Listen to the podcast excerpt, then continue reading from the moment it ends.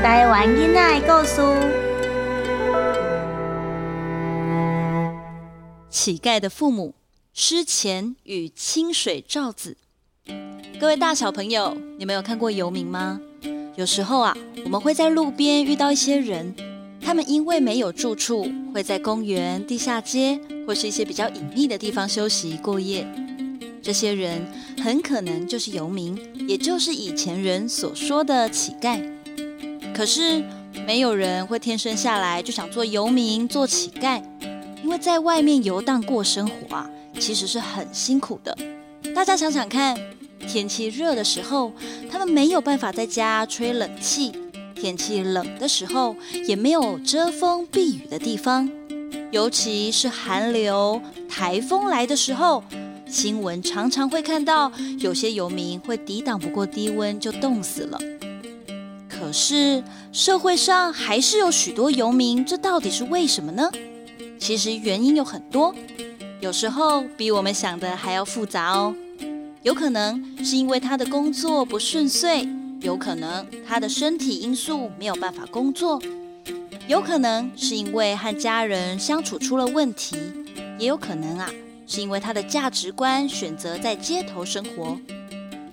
不管是什么原因，游民的生活充满困难，他们常常没有固定的工作，收入也变得很不稳定，甚至有些人真的只能靠乞讨过生活。先生、小姐，拜托斗三工啊！诶，大姐啊，拜托斗三工啊！因为游民工作不稳定，甚至没有工作，所以他们常常没有钱吃东西，或是没有钱看病。但在很久以前，日治时期，就有一个人发现游民的需要，并身体力行的去帮助游民哦。那个人就叫做施钱。施钱是一位土木技师，他出生于一八九九年。他从台北工学校，也就是今天的台北科技大学土木建筑科毕业之后，就到了台北总督府上班。在工作期间，他受命调查蒙甲地区乞丐生活状况。在当时，蒙甲龙山寺附近总是有许多乞丐。他开始慢慢观察、接触、认识他们，开始有一些想法。他的太太谢喜也注意到喽。阿贤怎？你是在烦恼啥？啊啊，什么啊？我看你敢若在想代志，你有啥物心事吼？哦，无啥啦。啊！都最近工课顶头熟悉伊一寡人，啥人啊？啊！你无想要知啦？你安尼讲，我搁看放下啦，讲看卖啦。无的卡，我嘛想要熟悉伊啊。好啦，我甲你讲哦，你千万毋通惊着哦。讲啊！我的长官讲哦，爱我去网架做调查。哦，啊是迄边要要起厝哟。我也无清楚啊，只是讲吼。遐去食有够济，无的确政府想要来解决即个问题，只是也找无方法啦。嗯，去食。是啊，人咧讲吼，这去食吼，拢难死啦，变单做啦。啊，毋过吼，我详细甲观察以后吼，发现即我做去食的吼，其实嘛做辛苦的呢。辛苦？是啊，你看咱吼，逐工会当有即个所在食饭、困，啊去食拢爱困外口。啊，若是拄着风台落雨，暗时定定吼，想要困嘛困袂去。啊，有诶父母吼是去食，囡仔吼嘛得咧变做去食，因吼无法度受教育，破病啊嘛无药通医。啊，你你是安怎啦？无啦，无我我只是吼听你安尼讲，感觉就见笑诶。我真正拢无想过讲因诶生活有遮济困难吼。是啊，我较早吼嘛未去甲因了解。后来偷偷甲因观察，熟悉因了后，才发现吼，因的生活有足侪无奈的啦。无人吼会一出事就想要来做乞食。啊，若是要改善因的生活，毋知要安怎做才好吼？诶，啊，若是会使吼，我想要来买一块地，搭一个草料吼，会当互因安尼遮风避雨啦。啊，只是，只是虾米啊？只是哦。这需要足大笔的钱啊！虽然是一大笔的经费，可是诗前并没有放弃。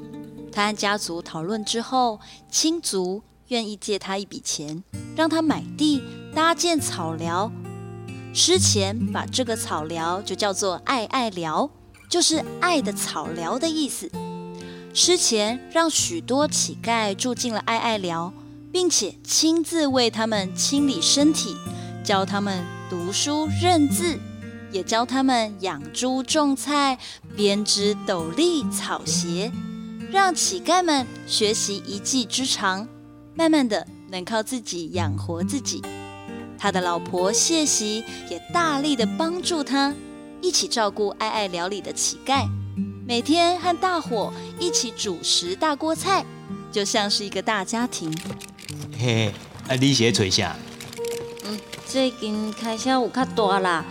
啊，咱结婚的时阵吼，桌上卡上，互我的嫁妆，我甲因卖掉，敢好？啊，谢小啊，这这是恁桌上甲卡上要互你的物件呢，你好好啊收起来啦。阮桌上卡上嘛有甲我教，夫妻就是爱共心。迄时你决定要去爱爱聊的时阵，我就决定一定爱专心支持你啦。谢谢小。诗前和谢席就这样搭建起了爱爱聊，他们成为彼此最好的助手。在昭和五年，也就是一九三零年时，诗前获得日本宫内省天皇召见，荣获御赐的赏金，是爱爱聊的一大荣耀。只是好景不长，谢席因为操劳过度，在一九三二年过世了。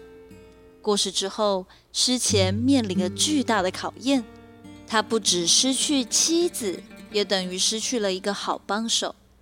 爱聊的事物又这么多，但他仍不想放弃照顾乞丐的工作。神奇的是，远在日本一位纸商家的女儿清水照子，看到了日本记者菊池宽赞扬诗前的文章，对诗前的所作所为感到十分感动。刚好，清水照子的邻居竟然就是诗前的堂妹，姻缘的线就这样牵上了。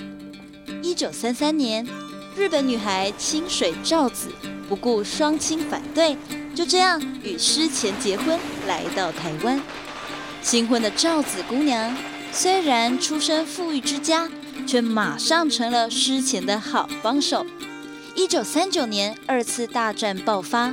时局紧张，物资匮乏，事前因为压力太大，积劳成疾。